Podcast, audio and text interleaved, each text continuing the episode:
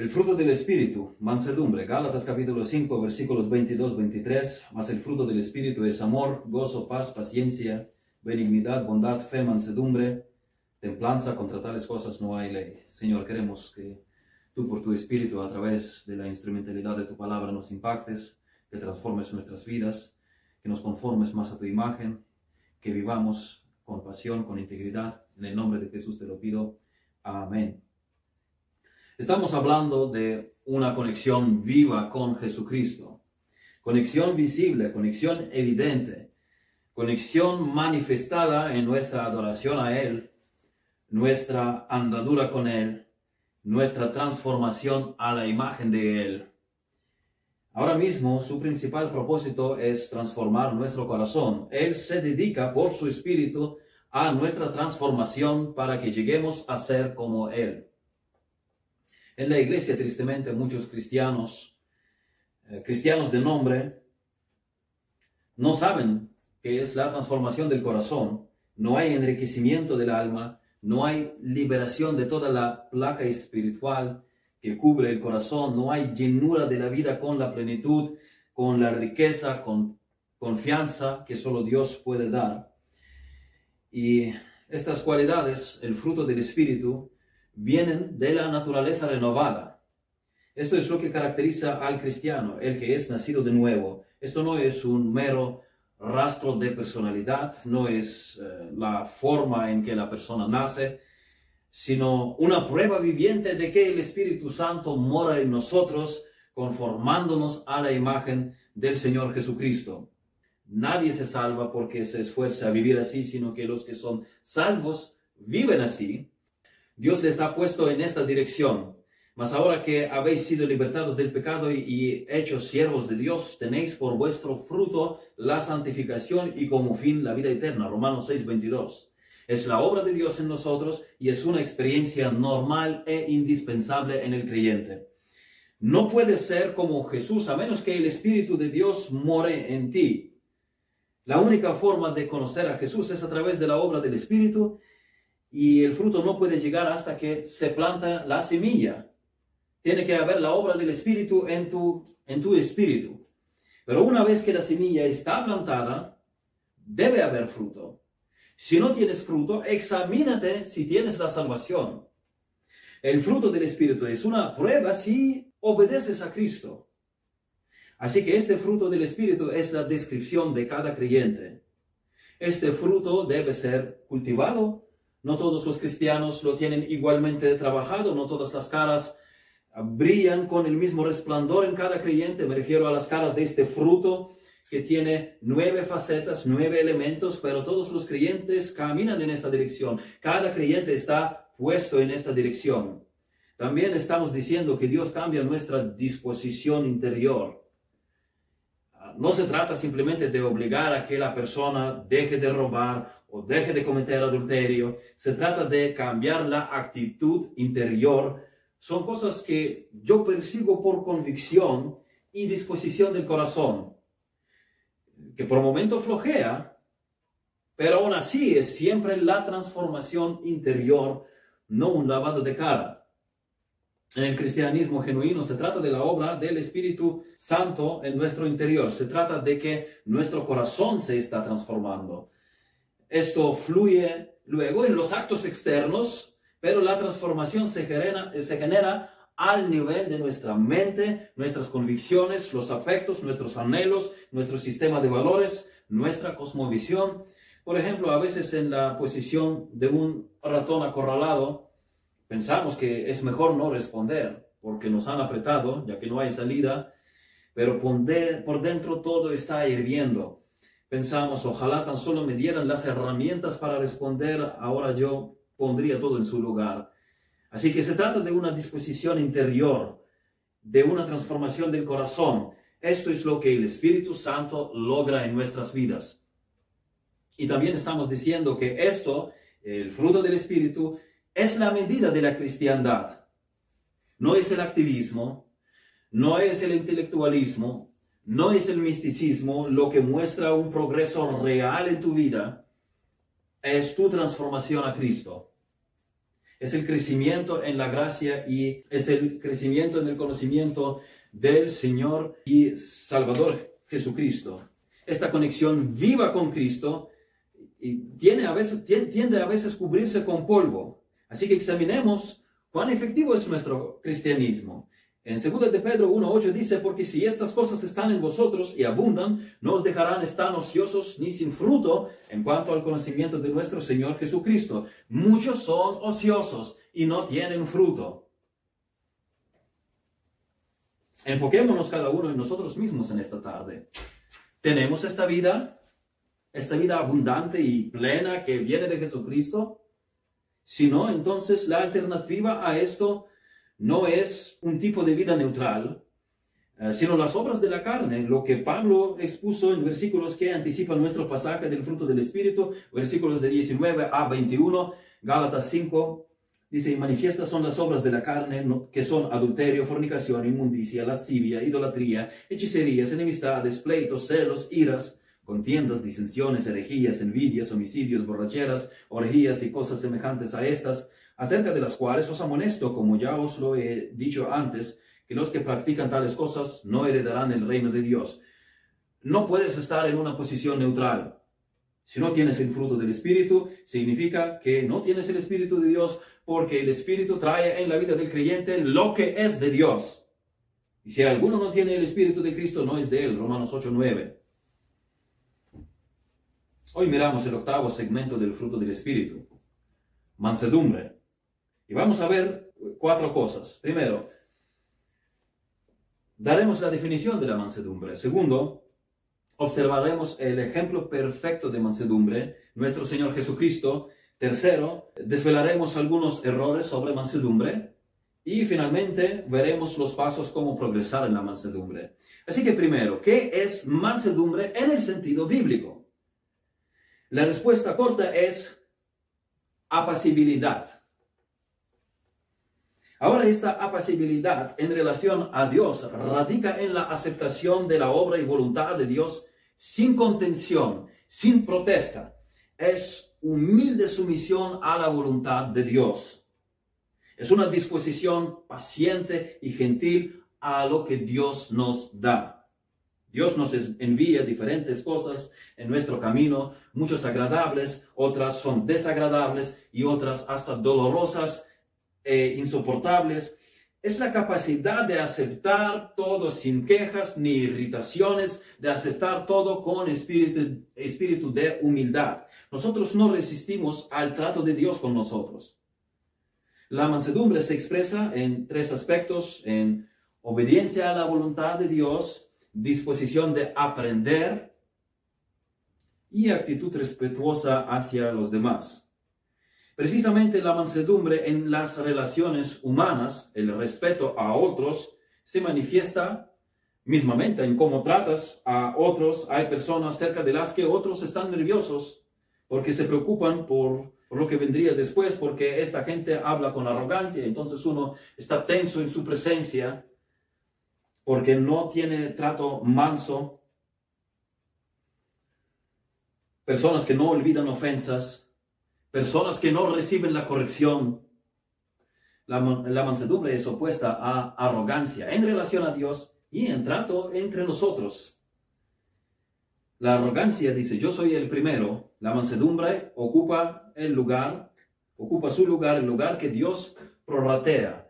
Por el contrario, la falta de mansedumbre está asociada a la rebelión, a la autoafirmación, pero la mansedumbre es opuesta al mal genio, a los arrebatos de ira, al desenfreno.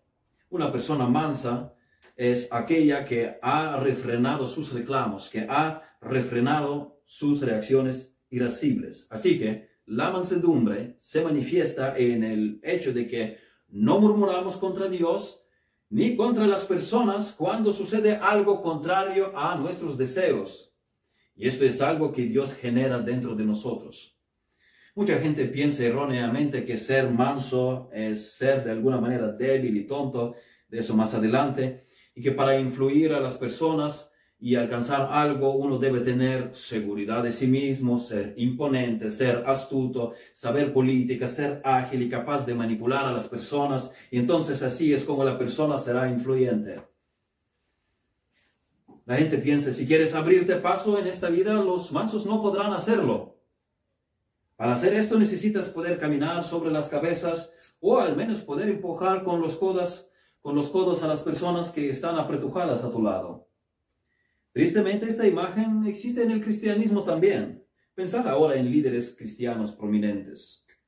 ¿Se os viene inmediatamente a la mente la asociación con, con la mansedumbre? Son pocos. La mayoría son como un tanque que es potente y barre todo en su camino. O un político que lo arregla todo de manera astuta y manipuladora. Lamentablemente hay mucha suciedad en las iglesias política en las iglesias, todo tipo de disputas, la gente no entiende la verdadera mansedumbre. Muchos quieren gobernar sobre los demás, pero pocos han aprendido a obedecer a Dios y aceptar lo que la providencia de Dios les provee. El mundo cristiano moderno no se caracteriza mucho por la mansedumbre, por eso tiene tan poco efecto en el mundo que lo rodea. Vamos a leer dos pasajes que instruyen cómo aplicar la mansedumbre en el trato con los que resisten al Evangelio o con los, con los que todavía no se han sometido al Evangelio. Y estos pasajes nos enseñan a aplicar mansedumbre. Un pasaje trata del caso en la iglesia y otro fuera de la iglesia. Pablo instruye a Timoteo cómo corregir a los errados. Miren 2 Timoteo capítulo 2 versículos de 23 a 25 pero desecha las cuestiones necias y, e insensatas, sabiendo que engendrán contiendas, porque el siervo del Señor no debe ser contencioso, sino amable para con todos, apto para enseñar, sufrido, que con mansedumbre corrija a los que se oponen, por si quizá Dios les conceda que se arrepientan para conocer la verdad. La persona que no se somete a la palabra de Dios, no a nosotros no se somete, no se somete a Dios. Nosotros le mostramos la verdad de Dios y ellos eligen someterse a ella o no. Proverbios 12.1 dice, el que ama la instrucción ama la sabiduría, mas el que aborrece la reprensión es ignorante. Así que esto queda por la persona que responder a la verdad que le presentamos. Y esto Pablo lo dice, que corregir con, la, con mansedumbre, esto Pablo lo dice sobre la actitud que Timoteo debería tomar hacia los herejes quienes no estaban en desacuerdo en algunos temas que no distorsionaban el Evangelio, sino que se trataba de personas que podían pervertir la doctrina de la misma persona de Jesucristo, gente que trajo mentiras a la iglesia, gente que destruía la iglesia. Pero incluso a ellos, Pablo le dice a Timoteo, sé sereno, sé afable, excluye todo mal, infunde mansedumbre. Porque cuando instruimos con mansedumbre, podemos ser conductores de la verdad divina que penetrará en el corazón. Por si quizá Dios les conceda que se arrepientan para conocer la verdad. Nosotros no tenemos que ser pendencieros porque Cristo es nuestra seguridad. Nosotros, nosotros confiamos en Él, que Él hará su obra. No podemos y no debemos forzar el arrepentimiento en nadie. El predicador no es un peleonero, no es un boxeador. Bueno, puede practicar su deporte, pero no es alguien que busca una pelea.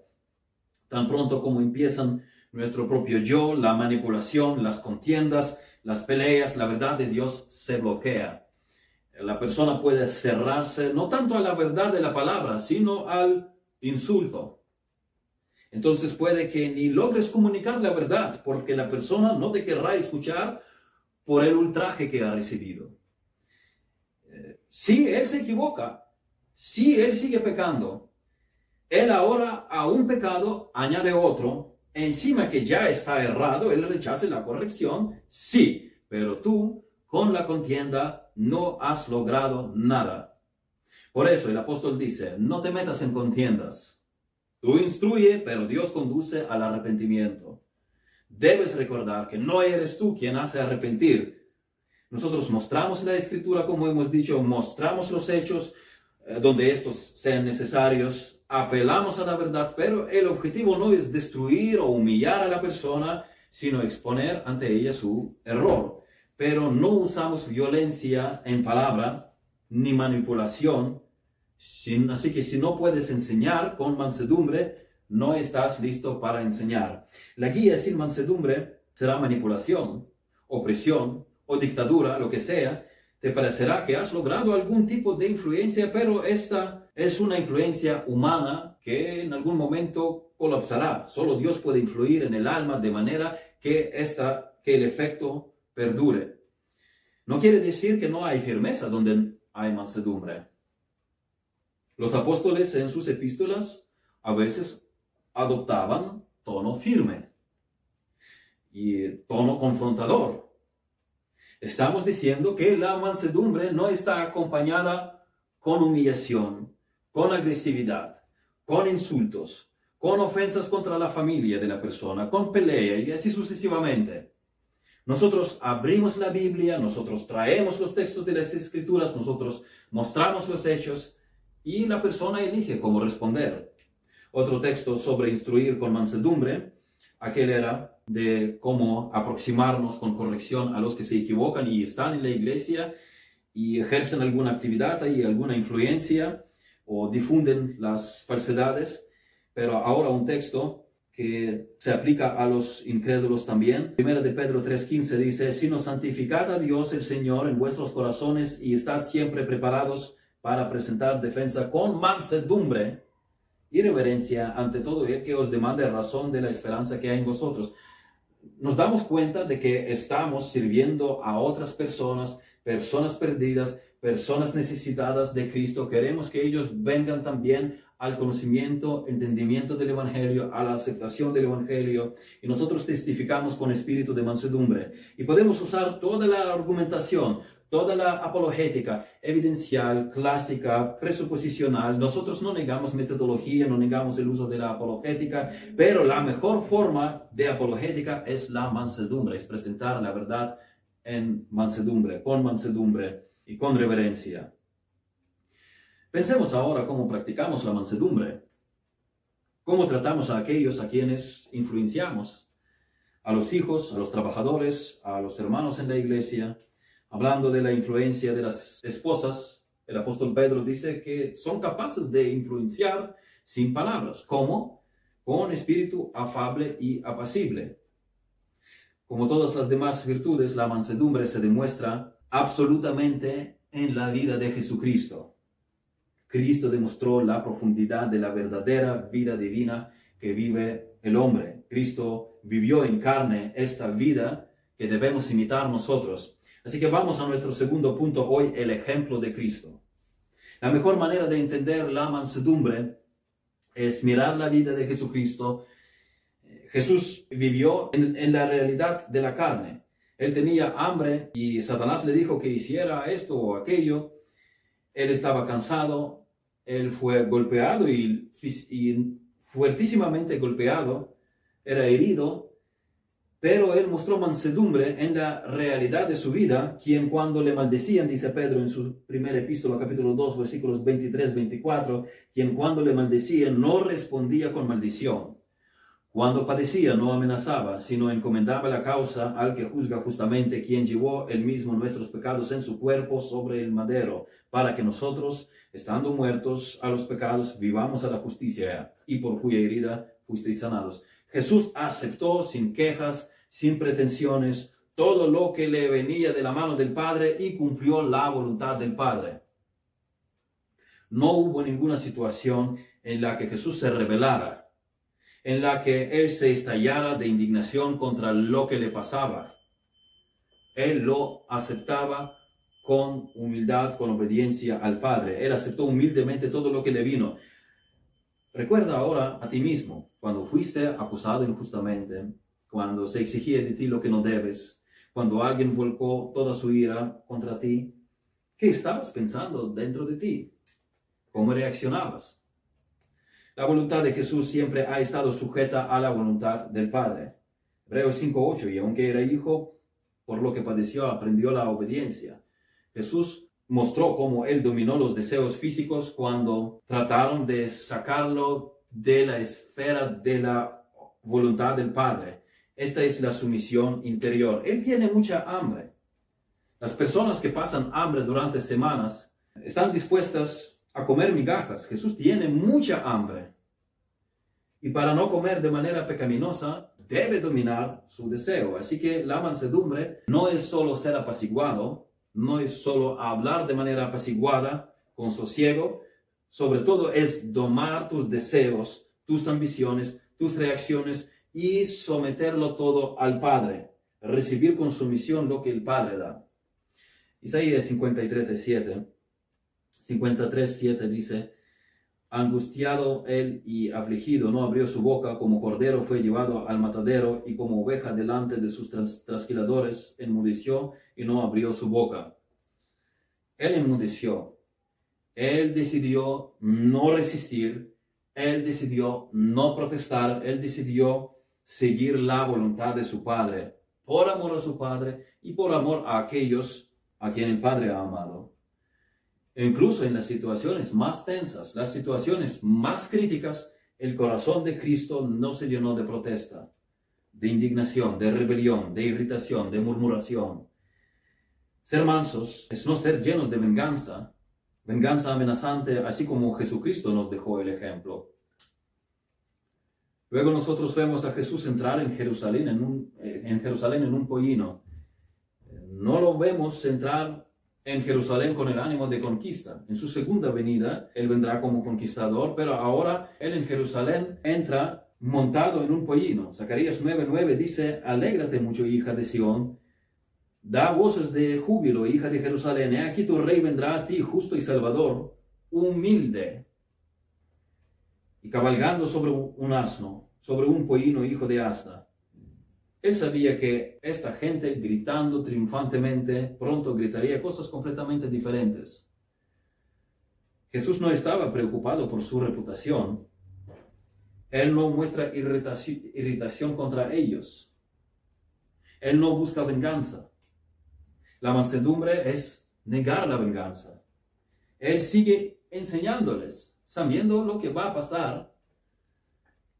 Él sigue enseñándoles. Él no reaccionó con amargura.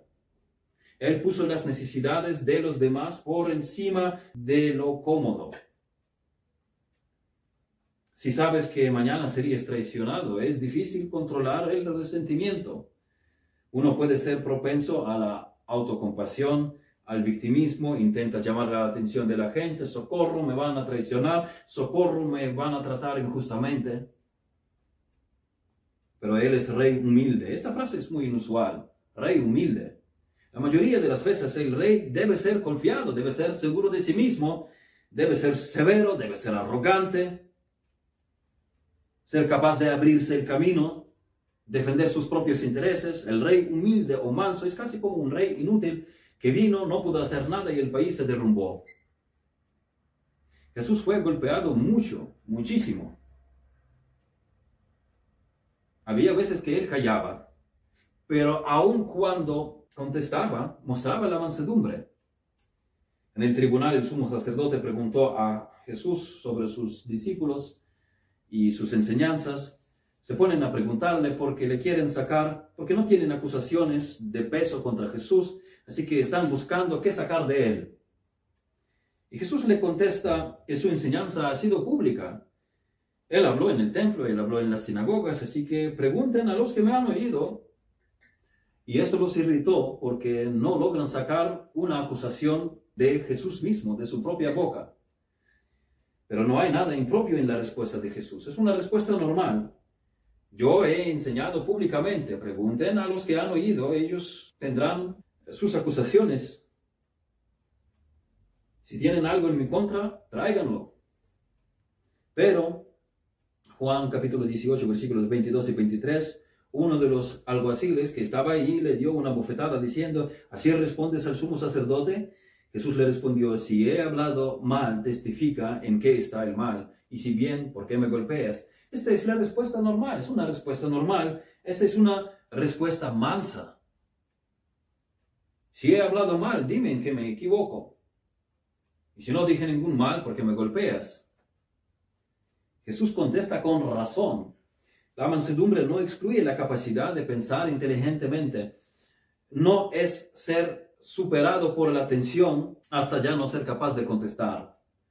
Pulsar el botón de autopiloto y que me lleven a donde sea ya me da igual. No, Jesús da una respuesta de razón. Jesús da una respuesta mansa. Santiago 3:13 dice, ¿quién es sabio y entendido entre vosotros? Muestre por la buena conducta sus obras en sabia mansedumbre. Miren, la, la mansedumbre es sabia y no excluye ser sabio y entendido. La mansedumbre no es irracional, esto no es autopiloto, no es olvidarse dónde uno está y qué le está pasando, y pase lo que pase, ya me da lo mismo. Muchas veces la mansedumbre la asocian erróneamente con la debilidad, que si una persona es mansa, eso significa que no puede defenderse por sí misma. En realidad la mansedumbre requiere una gran fuerza. Y en sí misma es una gran fuerza. La mansedumbre no es sumisión ciega, dijimos, es, es sabia. Es conscientemente domar la rebeldía interior. La protesta es entender el daño de los reclamos ambiciosos contra la voluntad de Dios. Es perseguir los propósitos de Dios es estar libre del enfoque sobre la importancia de uno mismo. Para esto uno necesita fuerza. Es una virtud fuerte, una virtud de fuerza. Solo las personas fuertes son capaces de esto. Esta es la fuerza interior que te permite vivir victoriosamente. Esto es la obra de Dios en nosotros. Esto es el fruto del Espíritu. Dios nos habilita para mantener la fijación en su perspectiva, incluso en las circunstancias más difíciles. Dios da estabilidad del alma independientemente de las circunstancias. Esto es el carácter de Cristo. Esto es la altura por la que bajo la gracia de Dios nos esforzamos. Él es la vid, nosotros somos los pámpanos y su mansedumbre debe estar en nosotros. Todos los discípulos de Cristo lo abandonaron por temor a las autoridades. Pero Él soportó golpes, Él soportó las maldiciones, Él soportó ultrajes, ni una sola vez Cristo pagó con lo mismo, sino soportó todo con fuerza. Él exhibió la fuerza. No es porque no tuviera poder. Él dijo en Mateo 26, 53, 54, ¿acaso piensas que no puedo ahora orar a mi Padre y que Él no me daría más de doce legiones de ángeles? Pero ¿cómo entonces se cumplirían las escrituras de que es necesario que así se haga? Para tener una vida así, para responder así, para actuar así, para no dar marcha atrás, para mantenerse firme cuando has recibido todos los golpes, para no retroceder, para seguir hacia el propósito, para estar tranquilo en una contienda, para obedecer con gozo, para no estar orgulloso de los méritos, para vivir en paz con todos, es necesario que seas fuerte. Es una virtud de fuerza. La mansedumbre es la fuerza, más bien la fuerza bajo el control. Esto no significa que no tengas fuerza. Jesús tenía fuerza. Jesús tenía infinitos recursos a su disposición. Y él rehusó acudir a ellos, sino cumplió la voluntad del Padre. Mansedumbre es aceptar lo que Dios permite en tu vida. Puedes elegir caminar como una víctima quejándote. Puedes responder con venganza, con maldición, o puedes decir, no, acepto las pruebas que Dios orquestó en mi vida, aunque esto es doloroso. Así que esto nos lleva al siguiente punto, algunos conceptos erróneos sobre la mansedumbre, ya que hablamos de que la mansedumbre no es debilidad, como hemos dicho ya, ser manso no significa ser débil. En Cristo la mansedumbre no era debilidad. Para los oídos no santificados, la mansedumbre suena como la debilidad. Para la mayoría, esta palabra, mansedumbre, no es una palabra digna de admiración. Se consideran los mansos aquellos que no pueden defenderse a sí mismos. Y es porque tenemos una idea falsa de lo que es fuerza. Nosotros llenamos el concepto de fuerza con palabras como erróneamente, la llenamos con palabras como agresión, intimidación, humillación, coerción, amenaza, violencia de palabras. Eso no es fuerza, eso es desenfreno. Eso a menudo demuestra debilidad. La mansedumbre mantiene el poder bajo control. Esto es fuerza. Jesús se opuso a la destrucción de los samaritanos. Cuando unos de sus discípulos dijeron que había que quemarlos con fuego porque no les habían recibido en su pueblo. Lucas 9, versículos 55 y 56. Entonces, volviéndose, él los reprendió diciendo, vosotros no sabéis de qué espíritu sois porque el Hijo del Hombre no ha venido para perder las almas de los hombres, sino para salvarlas, y se fueron a otra aldea. Jesús estaba más preocupado por sus almas que por el cuidado de ellos por él. Se necesita mucho valor para ser manso. Es fácil para cualquiera abrir la boca y maldecir, responder, pedir que venga fuego contra ellos, pero se necesita fuerza para controlar el espíritu de, uno. Y esto no es debilidad, ser manso. Cristo tiene todo el poder. No traer el fuego no solamente a, los samaritanos, en cualquier lugar, a todo el universo. Pero es poder bajo control. Puede que seas un hombre fuerte como Moisés, un hombre poderoso, pero aún así manso, controlando el poder, sometiendo el poder a la voluntad de Dios, sometiéndote a ti mismo a la voluntad de Dios. Moisés entendía que no era nada. Alguien dijo que los primeros 40 años de su vida en los palacios reales en Egipto, Moisés conocía que él era alguien. Los siguientes 40 años, apacentando las ovejas después de haber caído de la altura en Egipto, él conocía que no era nadie. Y los últimos 40 años Moisés conocía quién es Dios. Los pastores en las iglesias no abusan de su posición. No deben abusar de su posición. Ellos no intimidan con el tamaño o con el tono de la voz. No digo que no podemos denunciar el error y corregir, pero no usamos la intimidación. Esto no es fuerza. Intimidación no es fuerza. Y ser manso no significa ser débil. La mansedumbre no significa que no debamos tener ira justa. Dijimos que la mansedumbre no significa la debilidad, pero tampoco significa que no debemos tener ira justa, indignación contra el pecado. La mansedumbre es control sobre genio. De hecho, el predicador gentil, si, si no tiene valor para denunciar errores, tiene que mantener el control sobre su personalidad para no transigir comprometiendo las doctrinas o el ministerio y por el contrario, el predicador de estilo más cortante debe mantener el control también en otra dirección. Pero de eso tiene que ocuparse el pastor creyendo que, no, no creyendo los miembros que el llamado de ellos es fijar al pastor, ser, ajustarlo. Pablo dijo en 1 Tesalonicenses 2.7, antes fuimos tiernos entre vosotros como la nodriza que cuida con ternura a sus propios hijos. Pablo trató a tesalonicenses así. Dice, a vos hemos tratado con dulzura, con gentileza. Pero a los corintios, quienes encima de su inmadurez hasta el grado que cada capítulo de la primera epístola a los corintios contiene alguna corrección, trata alguna problemática en la iglesia. No hay capítulo en Primera Corintios que no tratase alguna problemática. Y ahora, encima de esto, le faltaban el respeto a Pablo, burlándose hasta de su aspecto, sino de las habilidades retóricas. Y entonces, con ellos, Pablo aplica un tono más firme. Eh, toda la carta está impregnada de amor, a pesar del tono severo. Capítulo 4, versículo 6, pero esto, hermanos, lo he presentado como ejemplo en mí y en Apolos, por amor de vosotros Pablo no es un funcionario de la oficina despachando las firmas fríamente.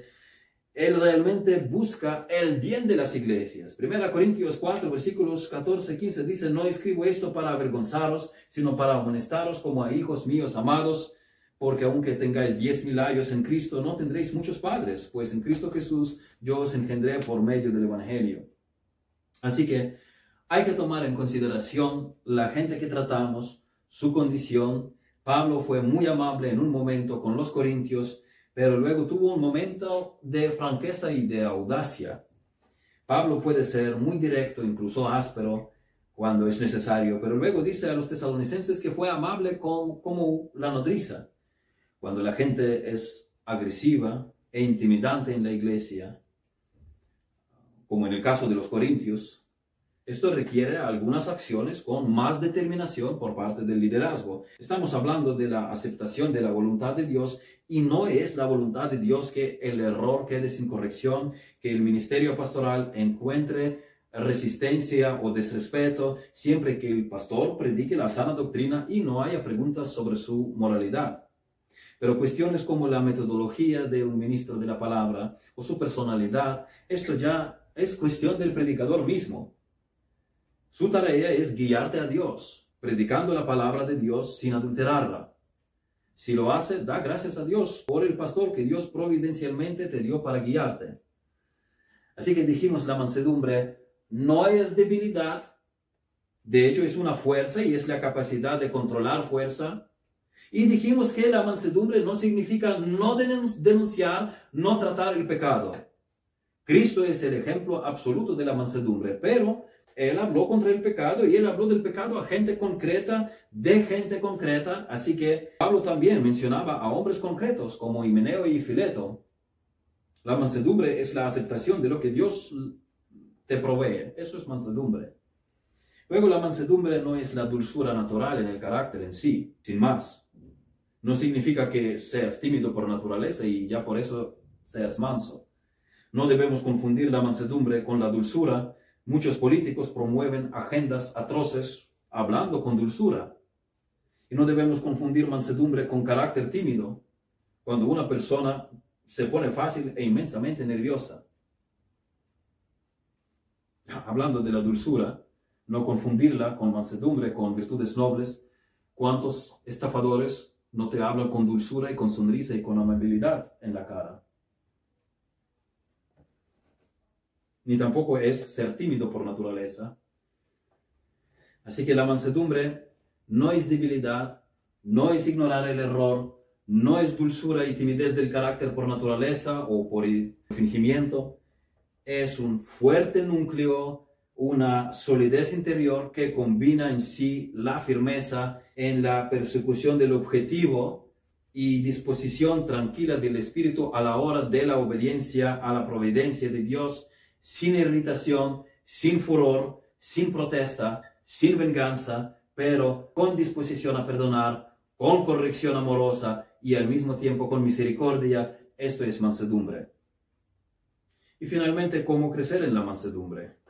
Nosotros tenemos que cultivar estas virtudes, el fruto del Espíritu. Eso lo tenemos que cultivar.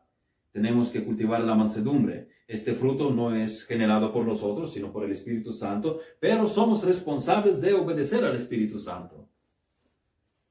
Somos responsables de ser mansos. 1 Timoteo 6:11 dice, mas tú, oh hombre de Dios, huye de estas cosas y sigue la justicia, la piedad, la fe, el amor, la paciencia, la mansedumbre.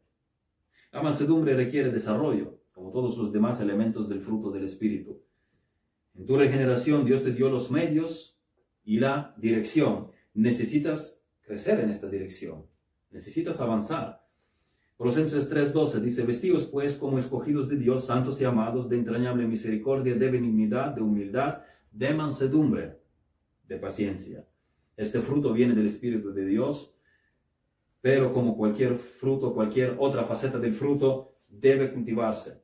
Así que veamos lo que Cristo dijo de cómo podemos aprender la mansedumbre. Vayamos a Mateo 11, versículos 28 a 30. Mateo 11, 28 a 30 dice, venid a mí todos los que estáis trabajados y cargados y yo os haré descansar. Llevad mi yugo sobre vosotros y aprended de mí, que soy manso y humilde de corazón, y hallaréis descanso para vuestras almas, porque mi yugo es fácil y ligera mi carga. Aquí están los pasos claros. Primero reconoce tu necesidad. Venid a mí todos los que estáis trabajados y cargados. Todos los que estáis trabajados y cargados. A estos va el llamado. Renuncia a tus pretensiones no he venido a llamar a justos, sino a pecadores al arrepentimiento. Lucas 5:32. Él vino a aquellos que se dan cuenta de su necesidad de la gracia de Dios. Jesús no te, no te dice sentirte autosuficiente. Él no te dice confiar en tu propia fuerza, sino buscar la fuerza del Señor. Cristo llama a morir para nosotros mismos, para nuestra ambición. Mirad lo que dice Cristo a Pedro. Mateo 16, 17 dice, entonces le respondió Jesús, bienaventurado eres, Simón, hijo de Jonás, porque no te lo reveló carne ni sangre, sino mi Padre que está en los cielos. Miren, este, este es un estado de bienaventuranza cuando obtienes algo inmerecido, cuando no eres tú quien lo gana, cuando te lo da el Padre. Es un estado de la bienaventuranza, cuando no eres merecedor. Se te da lo que no mereces Así que ven a Jesús con tu necesidad. Primer paso es admitir la insolvencia. Eres trabajado y cargado. Ven a Jesús. Este es el segundo paso. Entrégate a Jesucristo. Venid a mí. Él espera este paso de tu parte. Eso significa, venir a Jesús significa dejar deliberadamente toda la vanidad que te rodea y con tu corazón correr hacia Jesucristo, dedicarte en la vida a la búsqueda de Jesucristo. Luego, tercer paso, lleva su yugo. Es vivir su vida, es lograr sus propósitos, es hacer su voluntad. Mi yugo es lo que lleva Cristo, es lo que Él está haciendo aquí en la tierra. Si en esta vida nunca encontraremos la paz. Cristo dice, yo os haré descansar y luego también hallaréis descanso para vuestras almas, porque mi yugo es fácil y ligera mi carga. El yugo que ahora estás arrastrando, los asuntos de este mundo, es mucho más pesado. Mi yugo es fácil y ligera mi carga. Cuarto, debemos aprender a vivir con Jesucristo. Llevad mi yugo, llevad mi yugo sobre vosotros y aprended de mí, que soy manso y humilde de corazón. Primero hay que venir a Cristo habiendo reconocido la necesidad en Él. Aprender del exterior observando es imposible. Hay que venir a Cristo. Tienes que involucrarte. Antes de aprendizaje, Cristo llama venir a Él. Reconocer la necesidad, venir a Él Tienes que venir a Cristo. Él enseña caminando con Él. Marcos 3:14, y estableció a doce para que estuviesen con Él y para enviarlos a predicar. ¿Qué va primero antes de la predicación? Para que estuviesen con Él. Camina con Jesús para aprender de Él. Ven a Jesús. Este llamado no es solo al que no conoció a Cristo. Es un llamado a los hijos de Dios también. Estás trabajado y cargado. Ven a Jesús con tu necesidad. Ven a Él con tu vacío. Ven a Él con tu dolor. Él dará descanso a tu alma. Y aprende de Él. Estudia a Jesucristo. Observa su reacción en los evangelios, sus discursos. Observa cómo Él trató a la gente, cómo Él venció, cómo respondió cuando los enemigos cayeron contra Él, de donde Él tenía su poder. Aprende de Cristo que estaba libre de vanidad, de las pretensiones y libre de temor, temor de, ser aplastado por alguien. Esto lo enseña Jesús. Ven y aprende de él. Y una persona mansa acepta la enseñanza, acepta la dirección y la disciplina del Espíritu Santo. Santiago 1.21 dice, por lo cual desechando toda inmundicia y abundancia de malicia, recibid con mansedumbre la palabra implantada, la cual puede salvar vuestras almas. Estudiar las escrituras sin mansedumbre conduce a la arrogancia. Aquí Santiago dice, hay que recibir la palabra con mansedumbre. Cada vez más cristianos se vuelven expertos, cada vez estudian más, pero se vuelven menos mansos. No se cultiva la mansedumbre. Así que admite tu necesidad, tu insolvencia, admite tu bancarrota, ven a Jesucristo, Proponte buscar a Jesucristo diariamente. Intensifica tu búsqueda del Señor. Luego acepta su yugo. Acepta su causa. Vive para Él. Vive para su causa. Y finalmente aprende de Él. Estudia a Él a través de su palabra. Camina con Él y aprende de Él. Y aquí tienes la promesa. Venid a mí todos los que estáis trabajados y cargados, y yo os haré descansar. Llevad mi yugo sobre vosotros y aprended de mí, que soy manso y humilde de corazón, y hallaréis descanso para vuestras almas, porque mi yugo es fácil y ligera mi carga. Aquí tienes la receta de la mansedumbre. pero tienes aquí también el camino hacia el descanso de tu alma. Hasta que aprendamos a ser mansos, no tendremos el descanso para el alma. Señor, ayúdanos a buscarte, ayúdanos a venir a ti con nuestras cargas, con nuestro trabajo y hallar ese descanso en ti. Enséñanos a ser mansos, enséñanos a imitarte a ti. Te pedimos esto en el nombre de Jesús. Amén.